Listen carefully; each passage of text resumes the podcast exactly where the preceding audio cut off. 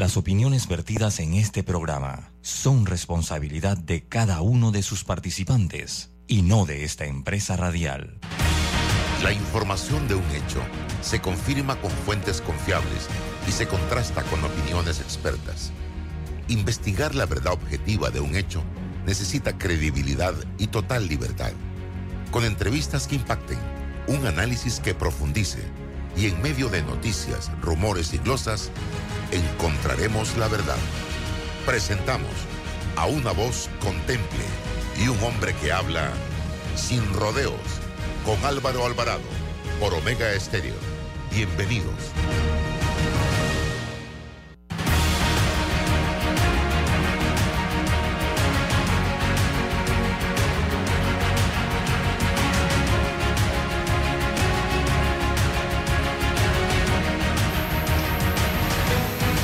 Sin rodeos por la cadena nacional simultánea Omega Estéreo en sus dos frecuencias 107.3, 107.5 de costa a costa y frontera a frontera. También usted nos puede escuchar a través de la página web www.omegastereo.com, canal 856 para las personas que tienen el sistema de cable de Tigo, descargando la nueva app de Omega Stereo en Play Store, en App Store también puede utilizar otras aplicaciones como lo es Simple Radio o Tuning Radio. Yo les recomiendo la aplicación de Omega Estéreo. En las redes sociales de Álvaro Alvarado Noticias, Álvaro Alvarado C, en Facebook, retransmitido por el de Omega Estéreo. De todas estas formas, usted puede escuchar sin rodeos por la cadena nacional simultánea Omega Estéreo. En breve, Rolando Rodríguez y César Ruilova. Buenos días.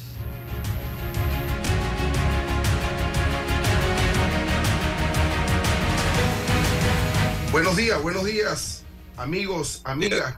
Cordiales saludos para este eh, su programa Sin Rodeos. Rolando, eh, nuestro director, eh, don Álvaro Alvarado, está vacacionando en la hermana República de Argentina.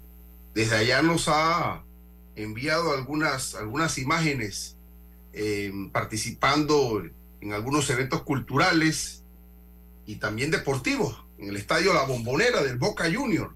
Entonces, por lo menos sabe de fútbol don Álvaro Alvarado, porque frecuenta los buenos equipos. Eh, así que le decíamos que disfrute estos espacios que nos regala la vida. Rolando, buenos días.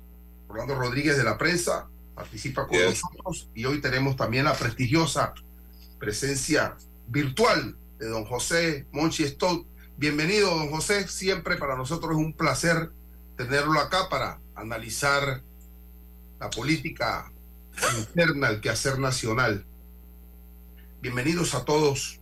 Esta mañana de hoy su amigo César Ruilova los va a acompañar por una hora. Antes de, abordar la, la, temática nacional, por supuesto que tendríamos que referirnos a un lamentable evento que ocurrió ayer un terremoto en Turquía y en Siria de más de 7 grados en la escala Richter. La verdad que cuando estos eh, sismos ya trascienden esa magnitud, eh, generan unas consecuencias eh, inconmensurables em, de muertos, heridos, damnificados. Y ahí es donde em, pues requerimos o se requieren de los protocolos de rescate, los protocolos de ayuda humanitaria, eh, y en, estos, en estas circunstancias no valen eh, ideologías, no valen eh, intereses, no vale geopolítica. Los países desarrollados tienen que apoyar a, estas comunidades, a estos estados más débiles, por supuesto, em, en el sentido de humanitario. Entonces, cuanto antes llamamos a la reflexión de los países europeos desarrollados que puedan intervenir inmediatamente respecto a, la ayuda para nuestros eh, hermanos turcos y nuestros hermanos sirios. Hay entre ambos países más de 1.400, 1.500 por ahora. No se sabe todavía eh, las cifras totales. La embajadora de Panamá en, Turquía ha reportado que no hay panameños desaparecidos, no hay panameños heridos, no hay panameños muertos eh, en, Turquía o, reportados desde la perspectiva del reporte o la información que ella ha recibido en, en, en Turquía. ¿Decías algo, Rolando? Sí, el último recuento es de 1.600 eh, fallecidos y más de 3.000 eh, edificios destruidos. Y eso, eso es hasta ahora, ¿no? Falta ver cómo irá desarrollándose el día, porque desgraciadamente estos eventos eh, tienen desaparecidos, eh, personas que no, no hayan. Así que es muy probable que estas cifras vayan en aumento. No solamente se sintió en, Siria, se sintió en varios otros países, pero el centro del, del, del seísmo fue Turquía. Una gran desgracia para ese país, sin duda. Estos territorios están rodeados de, placas tectónicas, de, fallas, ¿no? Pero eh, bueno, entendemos que los japoneses han establecido toda una arquitectura eh, para edificar bajo la base de que están sometidos a estos, a estos temas naturales, a estos sismos. sus ingenieros, sus arquitectos, sus especialistas edifican en función de, de estas eh, eh, circunstancias, ¿no? Pero bueno, Japón es una potencia mundial, tiene recursos. Pedirle a Siria en esta circunstancia, don José, que le diga a su arquitecto y ingeniero o la infraestructura pública que esté acorde con esto, pues es una ingenuidad, ¿no? Pero, eh, ¿qué balance hace, don José? de esto que ocurrió. Bueno, o sea, piense usted que en Siria ni siquiera ha terminado la guerra, ¿no? Interna, o sea, y por lo tanto, en este momento eh, eh, falta de todo, eh, fundamentalmente comida y medicamentos y salud. Es decir, Siria es, uno de, la, de los desastres humanitarios más grandes en el que se están enfrentando de varias potencias en territorio sirio con con proyectos eh, enfrentados. ¿no? Eh, Turquía es un país muy importante, muy importante, eh, cada día más importante en la arena internacional, juega un papel cada vez más considerable, ¿verdad? Pero de verdad, un sismo de más de 7 grados es una barbaridad. Eso, mire lo que ha dicho Rolando, ¿no? más de 3.000, entendí, Rolando, ¿no? De edificios eh, destruidos. Sí, eh, Cuando eso se empiece a, levantar, van a aparecer innumerables heridos, innumerables muertos que hasta ahora no han podido ser contabilizados.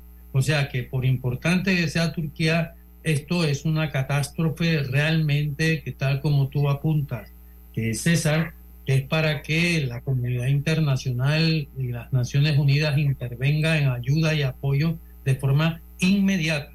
Inmediata. Ya sabemos que los más sufridos van a ser los niños y los ancianos, además.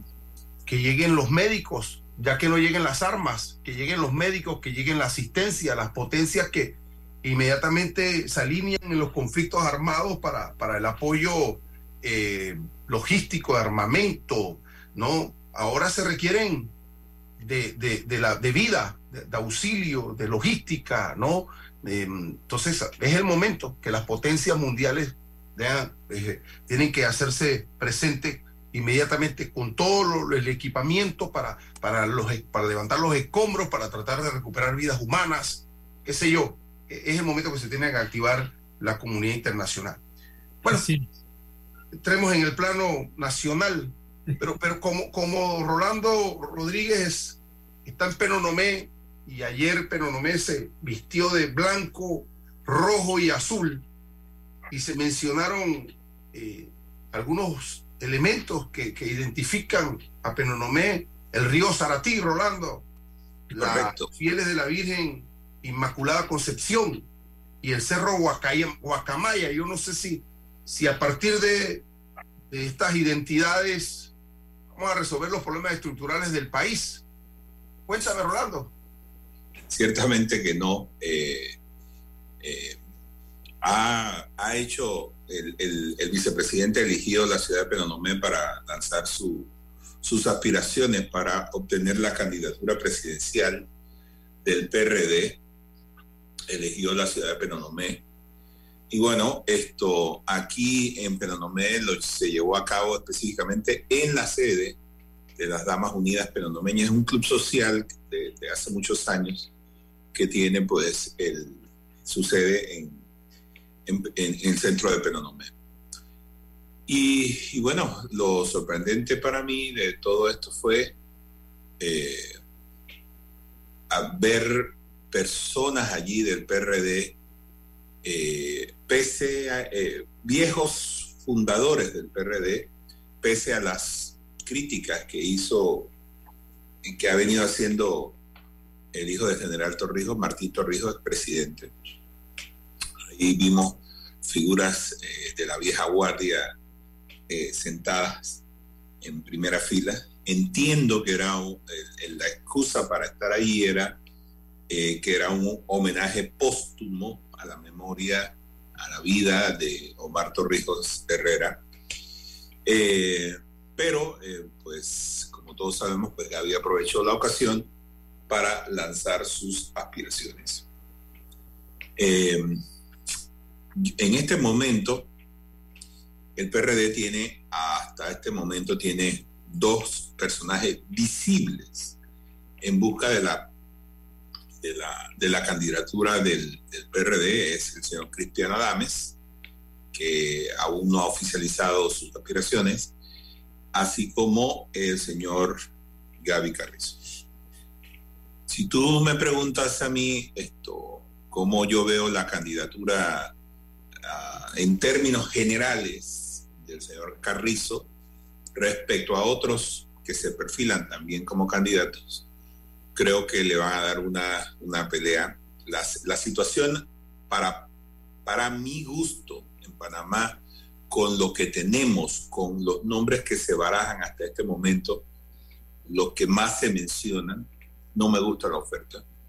No me gusta, está lejos de ser una aspiración y es como ponernos a elegir entre dos males, cuál de los dos es menos mal que el otro, pero para mí siguen siendo eh, una oferta electoral que no satisface en lo mínimo, en lo mínimo, mis aspiraciones como ciudadanos de este país.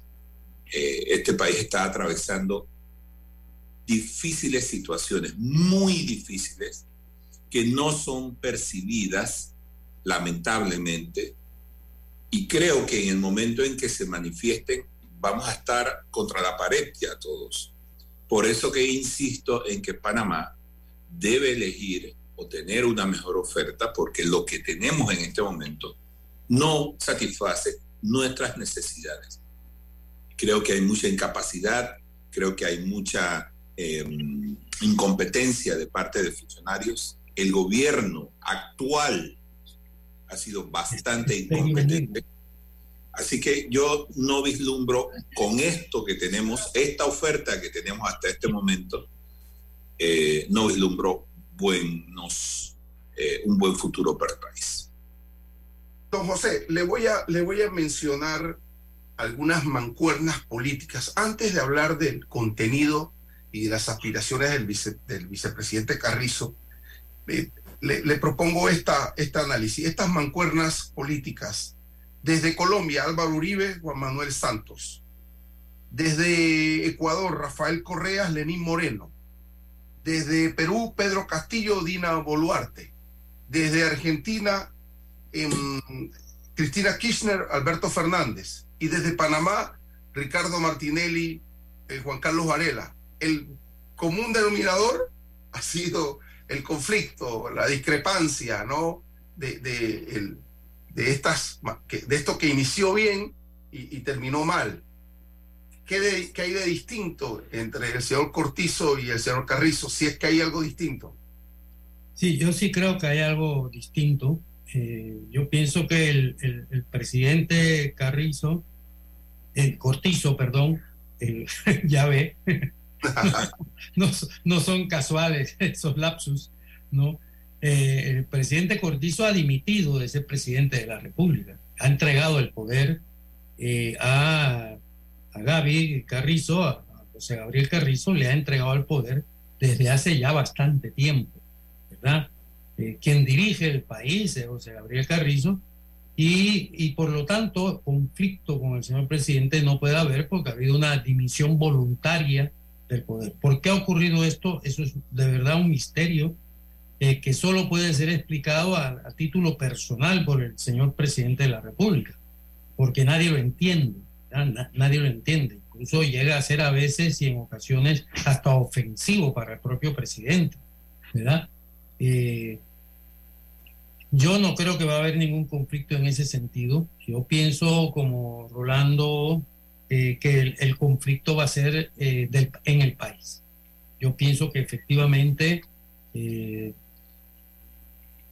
primero, que el señor Carrizo tiene muy difícil, sinceramente, obtener un triunfo electoral, ¿no? Además, recuerde que el PRD ha perdido todas las elecciones en las que ha ido eh, dividido por un motivo o por otro. Han sido en esas ocasiones en que el PRD ha perdido las elecciones. Siempre. Eh, eso por una parte. Pero por otra parte, eh, si no resultara así, sino que el señor Carrizo llegara a, a ganar estas eh, elecciones, de verdad que yo digo y lo voy a decir con toda responsabilidad, habremos avanzado un paso de gigantes hacia una dictadura civil. Porque lo que estamos viendo, eh, tal como señala Rolando también, es muy grave, muy grave. Eh, no hay ánimo en absoluto de reformar absolutamente nada, ni de reformar ni de corregir, todo lo contrario.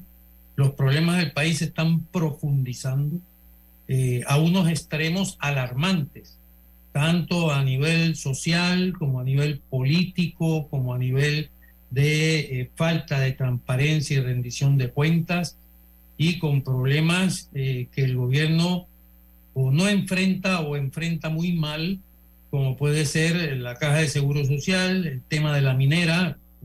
No nos ¿a, quién, ¿A quién le han preguntado en Panamá si quiere que su país sea un país minero? A nadie. O sea, se opera al margen de la ciudadanía, sin legitimidad en la toma de decisiones. Igual podemos decir del oscurantismo con Panama Ports. ¿Cómo? ¿Por qué? ¿Qué razón hay para que los ciudadanos dueños de este país no puedan saber cuál es el resultado de la investigación y el audito que hizo la Contraloría General de la República? ¿Por qué se nos niega? Es, es, que, es que de verdad es asombroso. Es asombroso que el, el IFARU diga que ha gastado 74, 75 millones de dólares en auxilios económicos y, y, en cambio los panameños no podemos saber porque se nos niega que es cómo se utilizó nuestro dinero, es que el dinero no es de ellos, el dinero es de todos los panameños, ¿verdad? Ya sea por la vía del pago de impuestos, ya sea por la vía de la solicitud de préstamos que tendremos que pagar quienes, todos los panameños. Y, fíjese una cosa muy curiosa, ¿no? Ayer en, el, en, los actos estaban anunciando las candidaturas o las aspiraciones a candidaturas de, por ejemplo, el señor director de el, el FARU.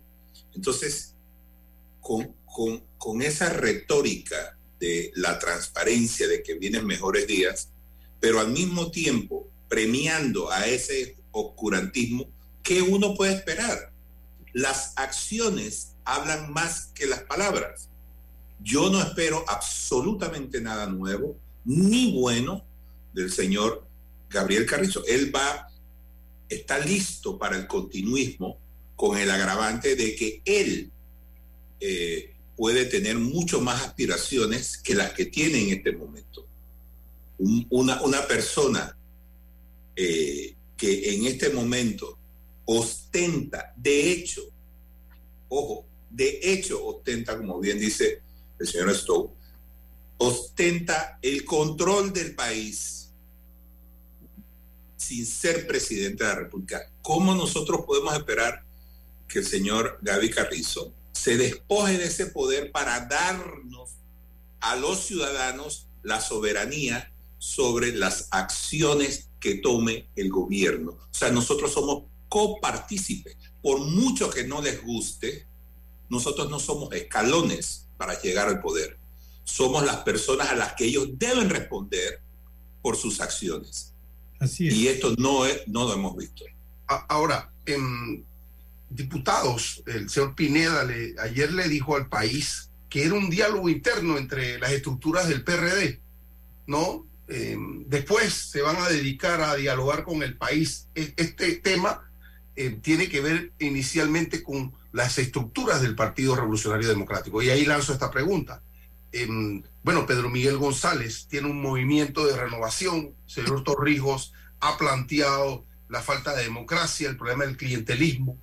Desde su visión, ¿puede a nivel interno del Partido Revolucionario Democrático venderle cara a una, una propuesta alterna al señor Carrizo desde el poder? ¿Eso es posible? ¿No es posible? ¿Hacia qué nos enfrentamos? Internamente, eh, eh, viendo las aspiraciones del señor Carrizo. Bueno, eh, César, la candidatura del señor Carrizo va a ser una candidatura impuesta. Como impuesto van a ser una serie de diputados y cargos de, de elección del PRD. Es decir, ahí está el camino ya señalado y marcado. Se trata de imponer y, las estructuras dirigentes del partido eh, controlan ese partido y lo controlan por la vía del clientelismo y por la vía de la corrupción. Y por lo tanto, eh, aquí no hay ninguna posibilidad, yo pienso, ni del señor Cristiano Adames, ni, y por supuesto, yo no creo, soy sincero, puedo equivocarme, pero yo no creo que el señor Martín Torrijos esté pensando en disputar nada en las primarias del PRD. Yo creo una lectura atenta de sus dos comunicados, sus, reflexiones que él llama, eh, nos indican que él ha roto con el PRD e incluso desde el punto de vista de él, él le ha retirado al PRD la condición de torrijista. O sea, eso está ahí por escrito. Por lo tanto, no creo yo que él pretenda absolutamente nada dentro del PRD. Y el señor Carrizo, su candidatura va a ser impuesta como impuestos van a ser una serie de diputados que no van a ir a primaria, ¿verdad? Y, alcaldes y representantes de corregimiento, etcétera. Es decir, hay una involución antidemocrática en el PRD muy grande y muy fuerte, ¿verdad? Eh, incluso precisamente eh, el, señor diputado de, San Miguelito en medio de esta situación, hace un nocaute en la prensa atacando a, Pérez Valladares, a Martín Torrijos, a Sánchez Cárdenas. Uno dice, bueno, pero ¿esto qué es? Este es un partido destrozado, despedazado, fraccionado, ¿eh? Eh, en el que hay, digamos, una obligatoriedad de pensamiento único, impuesto, ¿verdad? Eh, y por lo tanto aquí eh, esto está caminando hacia una implosión, evidentemente. Desde el discurso político, Rolando, em, el señor Carrizo plantea la necesidad de, seguir insistiendo en el problema de la desigualdad social o de justicia social. Y entonces uno dice, bueno, pero y, tiene todo el poder hoy, y, y cuándo se ha abocado a entrar a los problemas estructurales del país. Y ya lo mencionó Stop, el seguro social, eh, seguimos con un país desigual, de oportunidades distintas, de dos, tres o cuatro Panamás. Entonces, ¿cómo, cómo uno, uno empieza a, esto? ¿O es pura retórica, demagogia? ¿Qué es? Eso es absolutamente pura demagogia. Oye, eh, no vamos a ir muy lejos. Aquí dijo el señor Nito Cortizo en campaña que la estrella de su gobierno iba a ser la educación. ¿Qué han hecho, por el amor de Dios? No han hecho absolutamente, han empeorado la situación. Así es. Entonces, ¿cómo puede el señor Carrizo hablar de desigualdad? Si la vía para acabar con la desigualdad es la educación. Yo no veo absolutamente que hayan hecho nada en ese sentido. Nada, pero es que nada. Hemos dado pasos hacia atrás. Entonces, eso no es más que de... Me molesta me molesta escuchar decir que ellos son la solución. Por el amor de Dios, tienen tres, cuatro años. Mira, ayer, ¿quién faltó en ese acto? Están escondiendo sus, sus pecados, los están escondiendo. El señor Sabonge, ¿dónde estaba? Y no me digan que no forma parte de ese grupo, forma parte de ese grupo.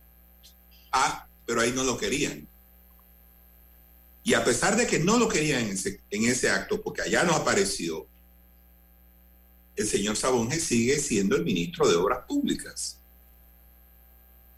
Entonces tenemos una demagogia, además, una retórica barata. No, no, es una hipocresía lo que vemos todos los días con las declaraciones de estos señores, hablando de su preocupación por la, educación panameña, por el estatus de, de, nuestras clases más o menos favorecidas.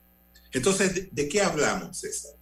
¿De qué hablamos? Tú vienes de, esa base, yo vengo de esa base. Y la única diferencia que hace es que somos profesionales que estudiamos. Así es que esa es la vía.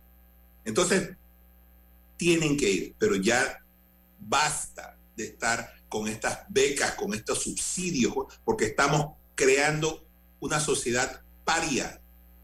Eso es lo que está haciendo los gobiernos. Y lo saben, lo saben, pero eso es una dependencia que se crea a propósito justamente para que cuando va el político eh, pueda decirles a la cara, vamos a hacer las cosas mejores, vamos a, hacer un nuevo subsidio. Fíjate, el, subsidio de, la gasolina.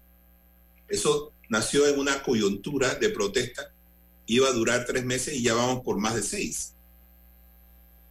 Porque es que aquí lo que buscan es una dependencia, una sociedad dependiente. Ahora, pero no se requiere ser un, experto en política, don José, para entender que desde el oficialismo la palabra clave es el continuismo. Y desde la oposición la palabra clave es el cambio. No vamos a escuchar al señor Carrizo hablar de cambios, para nada, porque es atacarse el mismo. ¿no? ¿Cómo orientamos a la gente para que maneje estas categorías, estos conceptos cuando escuchan a, los personajes, ¿no? Bueno, yo, yo creo que la gente lo que necesita eh, urgentemente y sistemáticamente es información. Es decir, porque la información, cuando es objetiva, es un, un, proyectil dirigido a la mentira, ¿verdad? Eh, yo te diría, por ejemplo, el señor Carrizo dice que los dos grandes eh, triunfos del gobierno eh, que él ha dirigido desde el primer día, ¿verdad? han sido cómo se manejó la pandemia y el programa de vacunación. Yo sobre esos dos temas quiero decir algo, para que estemos claritos el país cuyo Producto Interno Bruto más se redujo durante la pandemia, que fue el 20% en el mundo, fue Panamá. ¿Qué habremos hecho tan mal para que eso ocurriera? Y eso es ese es el gobierno. Y en cuanto a la vacunación, permítame que no le roben el mandado, por decirlo a la panameña, a quienes de verdad son los responsables de la vacunación. Mire, don César, Panamá, en cuanto a vacunación, es líder continental desde hace décadas. No es ahora con la pandemia.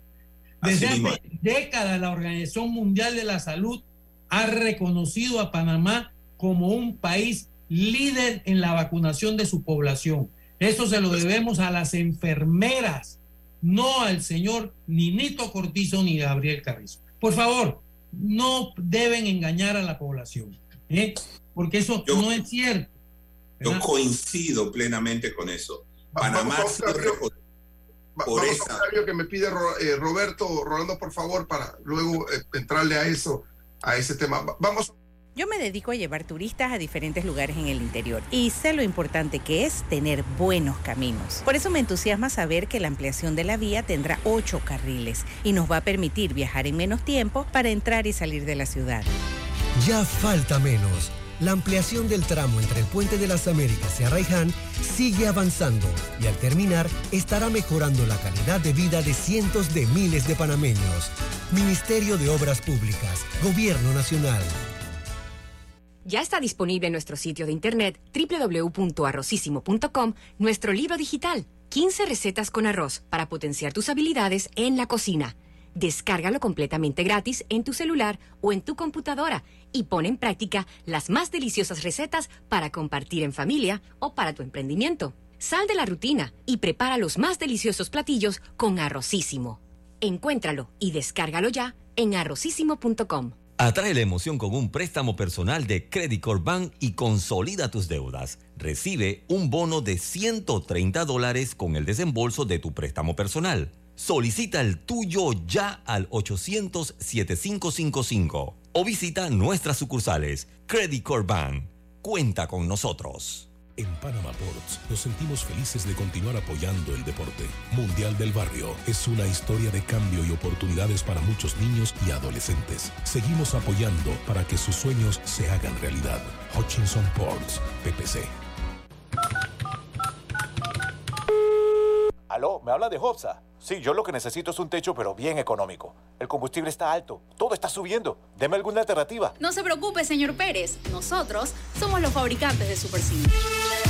El Super C es una excelente alternativa al calibre 26 tradicional. Es más delgado, pero fuerte y económico. Desde 1.59 el pie. Tenemos inventario en tiendas para entrega inmediata. Contáctenos por WhatsApp 6550-1921. WhatsApp 6550-1921. Muchas gracias, Hopsa. El Super Sync sí resuelve. Y comprando por WhatsApp, lo hago desde mi casa sin tener que moverme. Hopsa, para trabajos bien hechos. Para que la veas graduarse, respeta los límites de velocidad. Para que la veas casarse, no tomes bebidas alcohólicas si vas a conducir. Para que conozcas a tus nietos, no chates mientras manejas. Respeta las normas de tránsito. Este es un mensaje de la Alianza Estratégica en Seguridad Vial y la Autoridad del Tránsito y Transporte Terrestre. Unidos lo hacemos. El verano ya está por llegar y con ello se llegan los planeados paseos en familia. Mi mejor consejo, si quieren llegar seguros, tranquilos y sumamente cómodos, es en el Acura RDX de la familia Bahía Motor. Tienen todos los sistemas de seguridad que te puedes imaginar, que solo con eso lo hace una de las mejores nuevas opciones si piensas en un auto nuevo este año 2023. Ya quedan pocas unidades del Acura RDX 2022, así que pásate por acá. Aló, ¿me habla de Hopsa? Sí, yo lo que necesito es un techo, pero bien económico. El combustible está alto, todo está subiendo. Deme alguna alternativa. No se preocupe, señor Pérez. Nosotros somos los fabricantes de Super C. El Super C es una excelente alternativa al calibre 26 tradicional. Es más delgado, pero fuerte y económico. Desde 1.59 el pie. Tenemos inventario en tiendas para entrega inmediata. Contáctenos por WhatsApp 6550-1921. WhatsApp 6550-1921. Muchas gracias, Hopsa. El Super Sync sí resuelve. Y comprando por WhatsApp, lo hago desde mi casa sin tener que moverme. Hopsa, para trabajos bien hechos. Minera Panamá y el nuevo contrato con el Estado garantiza los mejores intereses de los panameños. Por mayores beneficios para el país, los cambios propuestos son importante aumento en las regalías hasta por 16% sobre las ganancias. Aceptado. Continuar y mejorar las protecciones ambientales, así como los estándares laborales y de capacitación de mano de obra. Aceptado. Eliminación de exoneraciones fiscales. Con esto, la empresa pagará mucho más. Aceptado. Con este contrato, Minera Panamá pagará un mínimo anual de 375 millones con las protecciones solicitadas, adicional a otros impuestos y las cuotas que la empresa ya genera para la caja del Seguro Social. Firmaremos la continuidad en la generación de miles de empleos directos e indirectos y millonarios aportes a la economía por muchos más años. Minera Panamá. Déjate llevar por la frescura del pollo melo, panameño como tú. Déjate llevar por la frescura del pollo melo. Variedad y calidad. Melo. Frescura de altos estándares. la calidad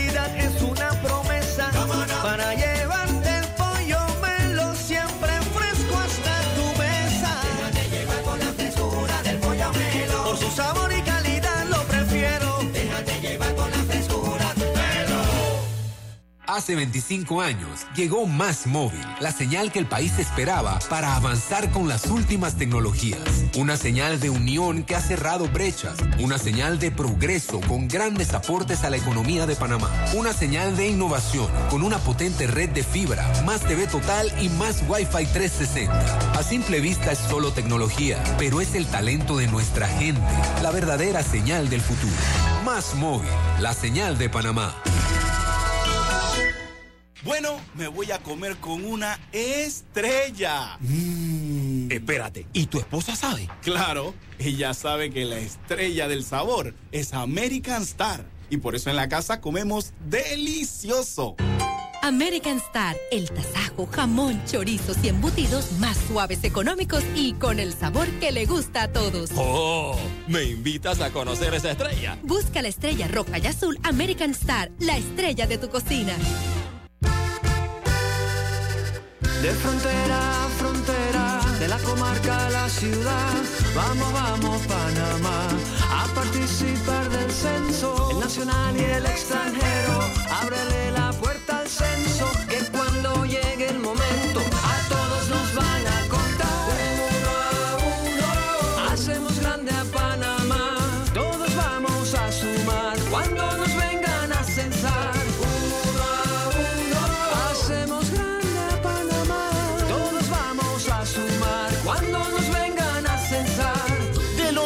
8 de enero al 4 de marzo, ábrele la puerta a los censos, porque uno a uno hacemos grande a Panamá. Hacemos grande a Panamá, todos vamos a sumar cuando nos vengan a censar. Uno a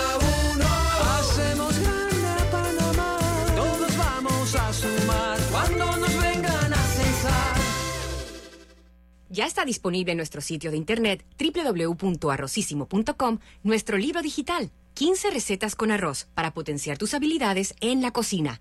Descárgalo completamente gratis en tu celular o en tu computadora y pon en práctica las más deliciosas recetas para compartir en familia o para tu emprendimiento. Sal de la rutina y prepara los más deliciosos platillos con Arrocísimo.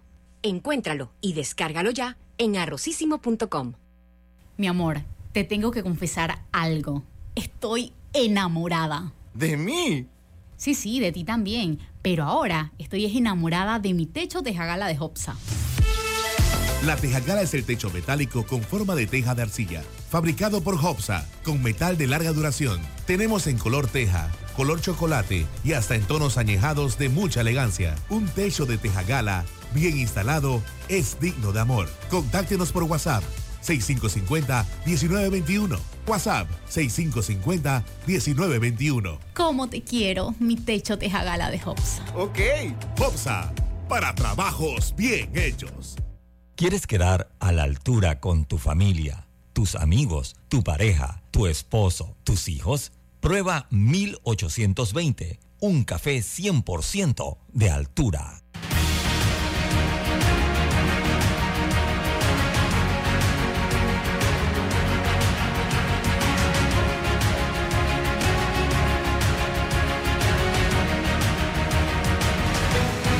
Roberto. Sí, gracias, Roberto. Estamos, estamos de vuelta acá sin rodeo, generando un análisis sobre un tema que sí, que no- nos parece interesante, ¿no? Tiene que ver con, con los proyectos del gobierno, el plan Colmena. Analizábamos con don José y con Rolando mm, eh, cuál, es- el resultado eh, de estos planes, ¿no? En, en materia de costo-beneficio. ¿Cuánto nos cuesta y a cuántas personas beneficia? Eso tiene que ver con el problema de la, de la eficiencia, de la eficacia en la ejecución del poder político. Y nos mencionan el plan Colmena, la- no, ya lo hemos olvidado el asunto de las becas, de los préstamos, qué ocurrió con esto, ¿no? Esto, esto se va olvidando en el camino. Los aumentos de salario. Los aumentos de salario. Ah, Las me- consultorías. las consultorías, a mí me preocupa la situación de los servidores públicos. El- en el vaivén, cada, cada cinco años, es- estas personas, me quedaré, quién llegará. Eso es muy legítimo, ¿no? porque y otros dicen, bueno, van obligados, no van acá, van allá. Y no Cristiano Adames, no Cristiano Adames lo ha dicho, ¿no? Que eh, mm, sin mencionarlo, pero dijo con toda claridad que ahí donde él estaba no había personas obligadas ni amenazadas. Está diciendo que en, el- en, el- en la concentración de Gabriel Carrizo sí, pues eso es lo que le está diciendo. clara, por Y efectivamente no cabe la menor duda que es así. La prueba está que en la inmensa mayoría, por no decir la totalidad de los asistentes eran funcionarios públicos. y candidatos también Y a candidatos, popular sí, y, y- del partido. que sí. Claro que sí, claro que sí. Así que estamos viviendo, César, un espejismo. Y los panameños deberían aprender a distinguir entre la realidad y el espejismo. Ese, ese país que nos pinta el PRD cada vez que el, gobierno, el gobierno habla, es un país prefabricado o fabricado por estas personas, porque la realidad es que los índices eh, de, de- de calidad humana en Panamá han disminuido. Eso es un hecho. O sea, ¿cómo, cómo pueden decirnos que todo está bien si tenemos más desempleo? Aquí las inversiones no llegan. ¿Y por qué no llegan? ¿Por qué no llegan las inversiones? Porque aquí cada vez que llega alguien, mira, mira, oye, fíjate tú, ese hoy, hoy en la primera plana del periódico La Prensa, se habla de un contrato de 207 millones de dólares en la Caja de Seguro Social. Un contrato que a mi juicio está arreglado. Desde el pliego de cargos se presentan un montón de empresas, discuten, miran y dicen, no, yo no voy a participar, no puedo participar. ¿Cómo es posible que un solo proponente se haya presentado en una licitación de más de 189 millones, que era el precio de referencia, y que terminó luego en 207 millones de dólares? ¿Cómo? O sea, aquí las empresas no ambicionan tener este tipo de, de, de, de, contratos, pero es muy fácil. e- Estas compon, mira, así era el mismo esquema de Odebrecht. Así era, sí, efectivamente. Entonces, no hemos aprendido nada. Somos, estamos, estamos como, como condenados a- al fracaso porque vivimos repitiendo los mismos errores. El señor Carrizo ni siquiera se da cuenta de lo que sucede a su alrededor, por el amor de Dios. No lee noticias. Tengo la impresión de que le llevan un resumen de lo que él quiere leer y punto. Porque yo no entiendo cómo nos puede decir unas cosas que son tan fáciles, tan fáciles de rebatir. Si, él se, si él se presenta en un debate presidencial con esos argumentos, mira, el más malo de todos los candidatos lo va a hacer polvo. Bueno, ahora tenemos ya en firme eh, la precandidatura del señor Carrizo al- a, nivel interno en el Partido Revolucionario Democrático. Vamos a abrir el Zoom, como dicen los, los que eh, saben más de tecnología, ¿no? Eh, la otra oferta política, la oferta general de los partidos políticos y eh, de la libre postulación que está en pleno desarrollo. Hay personas en la recolección de firmas para hacerse de uno de tres puestos que existen en esa posibilidad. Un análisis sobre la otra, la oferta general política a nivel de presidente de la República. Don José. Sí, bueno, yo, yo lo primero que, que señalaría, de verdad, intentando ser lo más objetivo posible, es que, eh, al igual que Gaby Carrizo, los demás candidatos o precandidatos o aspirantes a ser candidatos, resulta que aspiran a ser candidatos sin decirnos qué es lo que van a hacer si resultan, si resultan electos. Es decir, no sabemos absolutamente nada. O sea que esto es una, una de verdad, una situación eh, muy lamentable y que augura situaciones terribles. Porque cuando usted dice, yo quiero gobernar este país, pero no dice para qué ni cómo, es que usted está ocultando su verdadero programa que se va a conocer una vez esté montado en, en el taburete, como lo llamaban. Es decir, esto, esto es muy lamentable, ¿verdad? Porque hay cosas que son, pues, no sé, muy sencillas, no sé. Eh, yo, pienso que si un candidato me preguntara, oiga, ¿tú qué crees que debo decir? Y digo, hombre, di una verdad como esta. Por ejemplo, la Asamblea Nacional, ¿verdad? Recibió en este año 22 que acaba de pasar 80 millones más que la, que la, que la doble Asamblea de Colombia, ¿verdad? Que tiene 296 curules, más de cuatro veces más diputados que en Panamá, y la de aquí recibió 80 millones por encima del presupuesto de la bicameralidad de Colombia. No- quisiéramos revisar la asamblea. Al final del periodo, la asamblea habrá despilfarrado en corrupción y clientelismo más de 500 millones de dólares. No estamos hablando de bicocas, de pequeños daños, pequeñas filtraciones. Esto hay que acabarlo. Y el que no diga eso es porque no piensa acabarlo. Esto, esto es lo, lo peor de todo. Que si no vamos así, esto va a explotar. Créanme. No hay voluntad de hacer investigaciones. Los nuevos ricos, ¿de dónde salen? ¿De dónde salen? Salen del gobierno. ¿Cómo es posible que un, un alcalde de una pequeña población de 3.000 se ponga, de 3.000 habitantes se ponga un salario de 7.000 dólares? Así es.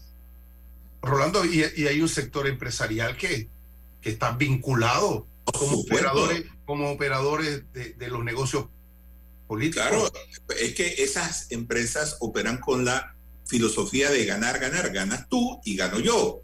Pero es, es, es, es ese, es esa doble moral eh, que, que le sirve al gobierno o a los representantes del gobierno para llevar adelante sus agendas.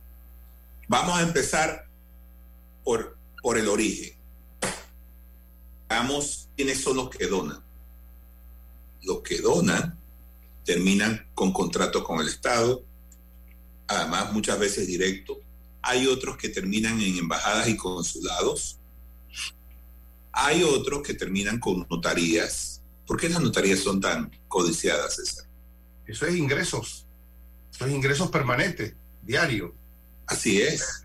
Y se reparten, así como se repartían visas de chinos en, en, en, en, en, en gobiernos pasados. Rolando, pero, pero la, la, oferta política ya, o sea, no hay por ahí alguna, no, no quiero nombre ni nada, pero por lo menos un proyecto político, una organización política que diga, mira, aquí, eh, ¿no? Sobre este tema, la institucionalidad, qué sé yo, pues porque hablamos de corrupción, pero, pero esto se vence con institucionalidad, castigando, evitando, controlando, exigiendo cuentas, pero César, como esa. César, porque- César. y yo no quiero ni siquiera decirle a Don Monchi que vamos a revisar el, el parlamento noruego o finlandés, porque esto sí así, eh, de- no hace 80, no hace 500 millones de diferencia, hace mucho más. Porque ahí es donde está la esencia de los desarrollos, ¿ves? Contención, beneficio, costo político. Sí, pero aquí poco le importa. Mira, piensa en este escenario. Quita los medios de comunicación, incluidos los comentaristas, analistas, quítalos del escenario. ¿Qué queda? ¿Hay oposición en este país? Pero, pero digo, si, si esa realidad nos golpea, una asamblea ha caído, digo, no, porque, a ver, nos cuesta más y produce menos, pero precisamente es un, es un problema ahí, pero se agrava más cuando el administrador, o sea, el presidente del Parlamento es candidato a la presidencia de la República y usted encuentra gente detrás que no cuestiona, porque esto es lo que se agrava, pues. Cuando el señor Carrizo dice que va, va a atacar con, con justicia social los problemas, y aquí tenemos todavía para el señor presidente de facto del país un problema que es el seguro social. Tómelo por los cuernos. Métase a resolverlo, a gestionarlo, para ver de qué, de qué está hecho. Porque no los problemas coyunturales, sino estos problemas que están aquí. ¿Cómo bajamos el costo de- de- operativo del Estado panameño, del gobierno? ¿Cómo nos endeudamos menos? Esos son problemas estructurales. Esta es una labor que tiene que hacer el PRD ahora internamente. Cuestionar a su candidato. Cuestionarlo sobre esos problemas que está señalando. El seguro que- social. Pero si el que lo cuestiona se ha convertido en un espía interno, una quinta columna. Imagínate. O sea, ¿hacia dónde vamos? ¿Hacia dónde vamos, César? O sea, desgraciadamente este país pareciera que necesita ser refundado. Porque no nos damos... Mira, lo que está haciendo el pueblo panameño es cederle su poder a los políticos. Y los políticos se sienten con todo el derecho de hacer y deshacer, porque nadie les reclama nada, nadie les pide eh, eh, eh, cuentas. Tú recuerdas que en, el movimiento que se dio el año pasado, a mediados del año, se pidió la renuncia del señor Sabonge. Ahí sigue. Se pidieron tantas cosas, lo de las reformas a la Caja de Seguro Social. ¿Qué hizo el presidente? No, sigue con la idea de que la comisión va a resolver los problemas, una comisión deslegitim- deslegitimizada, una comisión que no se reúne, una comisión que empezó por, por, por discutir las dietas de la junta directiva. O sea, esto es ridículo. Esto es, es, es, es, es- eso son bufonerías. No hay solución. Ahora hay, no Monchi, hay esperanza desde la inteligencia popular. Mire, el problema de la inteligencia popular es que está aplastada porque para que esa inteligencia pueda, digamos, manifestarse, tiene que haber candidatos que respondan a esa inteligencia. Y yo de momento, vuelvo y repito, yo no los veo. Mire, por ejemplo, usted menciona el problema de la caja de seguro social. Es un problema gravísimo, que no afecta solo a los jubilados, porque hay sectores de la sociedad que cuando les interesa, ese es un problema de los jubilados pero cuando ven que el toro les viene encima es un problema nacional, porque en efecto es un problema nacional, no es un problema solo de los jubilados ni solo de la caja de seguro social. Pero ya usted lo ve, nadie dice, nadie dice nada. El gobierno está ahí para gobernar. Él es el que debe decir qué es lo que él propone y luego que eso se discuta. Pero es que ni siquiera dicen lo que proponen. Pero no lo dice el gobierno y no lo dice ningún sector político de la sociedad. Y esto es lo preocupante, ¿verdad? Esto es lo preocupante. Es decir, que estamos eh, navegando sin brújula. o sea, vamos a chocar, queramos o no, porque no hay brújula.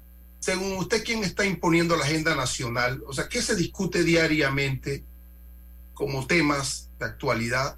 ¿Qui- ¿Quién impone los temas aquí? ¿Los medios de comunicación, el gobierno, la oposición? No, yo, yo pienso que, que, que el gobierno y los medios de comunicación, lamentablemente la oposición, que la caracterizo así, eh, es que no dice nada, sinceramente. O sea, hay, hay que ser en esto objetivo.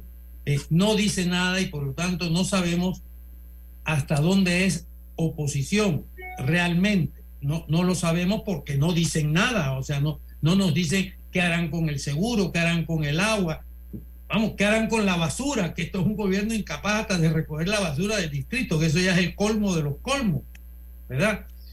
Y los medios sí, yo pienso que juegan un papel muy importante, aunque eso le moleste a los políticos, yo pienso que los medios juegan un papel importante en resaltar cuáles son los temas que están afectando a la sociedad y qué hay detrás de esos temas. Yo creo que los medios están jugando un papel muy importante y no por casualidad son atacados judicialmente por los políticos. Rolando, ayer en la, en la coyuntu- en la- en la cobertura de, de el- eh, la candidatura del señor Carrizo, existió un problema con la prensa, un- uno de los periodistas. ¿Qué, qué lectura tienes tú, Rolando, sobre este tema? Mira, esas son bravuconerías del señor Carrizo, seguramente porque le molesta la línea editorial del periódico y tal vez, eh, tal vez mis, pro- mi- mis columnas los sábados, porque fue muy dura el, el- el sábado con él. Pero es que, y entonces, eh, personal del SPI eh, movió toda la, la- el, el- área donde había elegido la, la prensa y mi diario transmitir. Y esto, movieron todo, tumbaron equipos para que el señor pudiera pasar precisamente por ahí. O sea, yo, yo la verdad es que yo trato de entender la lógica de la- del actuar de este señor y sencillamente no lo encuentro. O sea, este señor es, eh, eh, es profundamente emocional, no, no tiene mucho de racional. Y mucho, y muy torpe, Rolando, y muy torpe. Así es, e- es- eso es una torpeza eh, de marca mayor. O sea, ¿por qué tú en el acto de proclamación de tus aspiraciones tú te peleas con medios de comunicación? ¿Qué- o sea, ¿en qué cabeza cabe eso? Un absurdo. Pero, pero bueno, es, es, es él y una vez más eso remarca y re- remarca el, el- cómo es él, cómo, cuál es su, su retórica, cómo actúa. Debemos esperar esto. Talante, su talante gobierno. político. Así es, ese, ese dibuja su talante. Ayer quedó al desnudo con, con, con, con, con medios de comunicación a los que, con los que él no comparte no comparte eh, eh, eh, opinión. Pero es que la democracia está hecha de eso, de, la, de, de- de discutir, de analizar, de, de- de opos- de oponerse, de la discusión de las ideas, ¿no?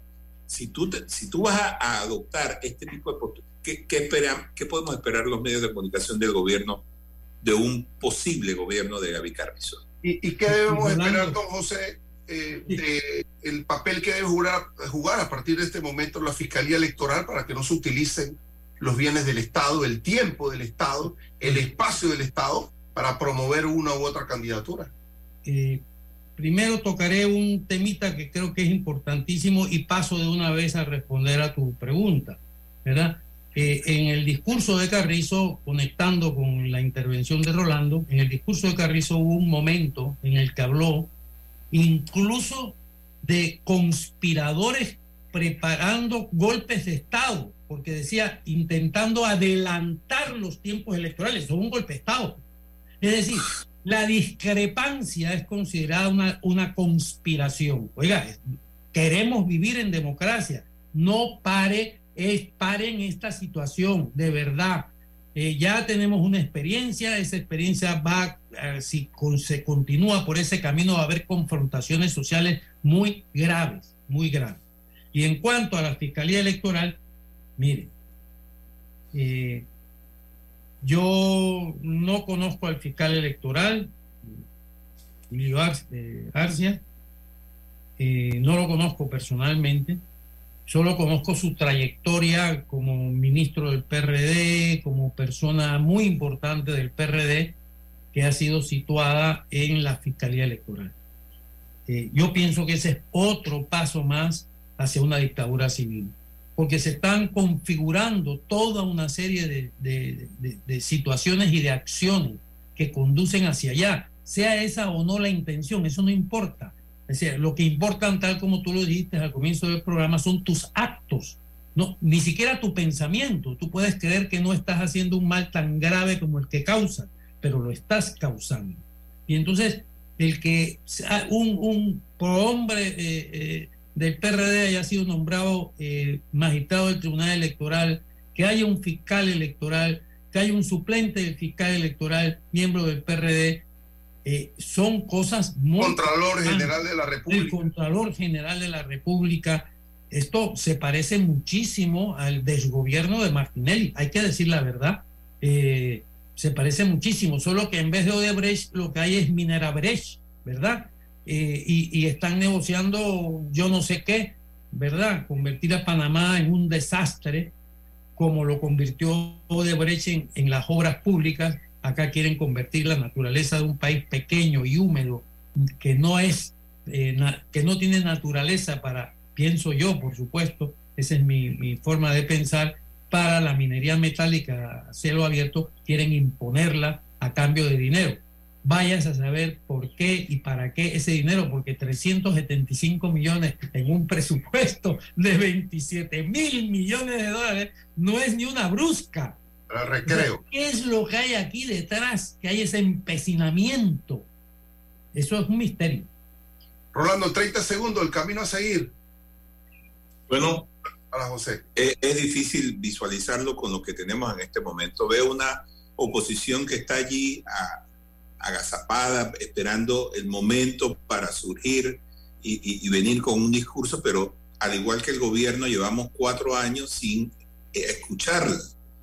Entonces, los medios de comunicación han asumido el rol que ellos deberían tener. Yo recuerdo perfectamente cómo antes la dinámica de los partidos de oposición era iba por delante de los medios. Ahora no, ahora van detrás de los medios. Están esperando que un medio de comunicación haga una denuncia para entonces ellos colocarse y, y prestarse como eh, eh, megáfonos de esas, o ir detrás haciendo un eco. Pero lo cierto es que yo no veo en este momento un candidato presidencial que me convenza porque no los he escuchado.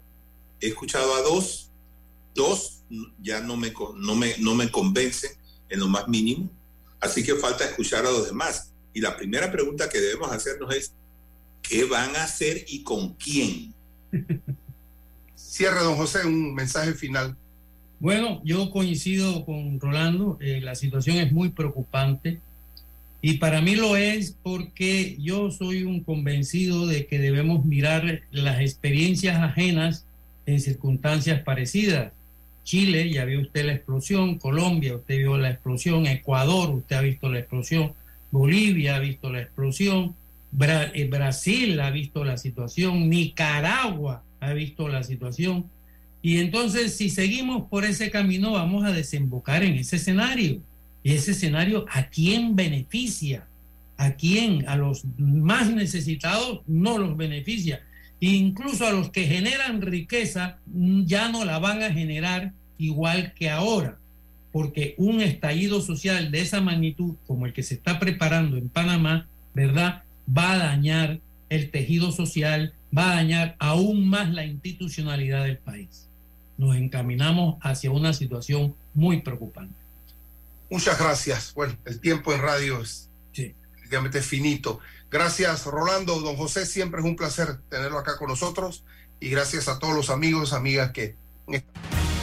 La información de un hecho se confirma con fuentes confiables y se contrasta con opiniones expertas. Investigar la verdad objetiva de un hecho necesita credibilidad y total libertad.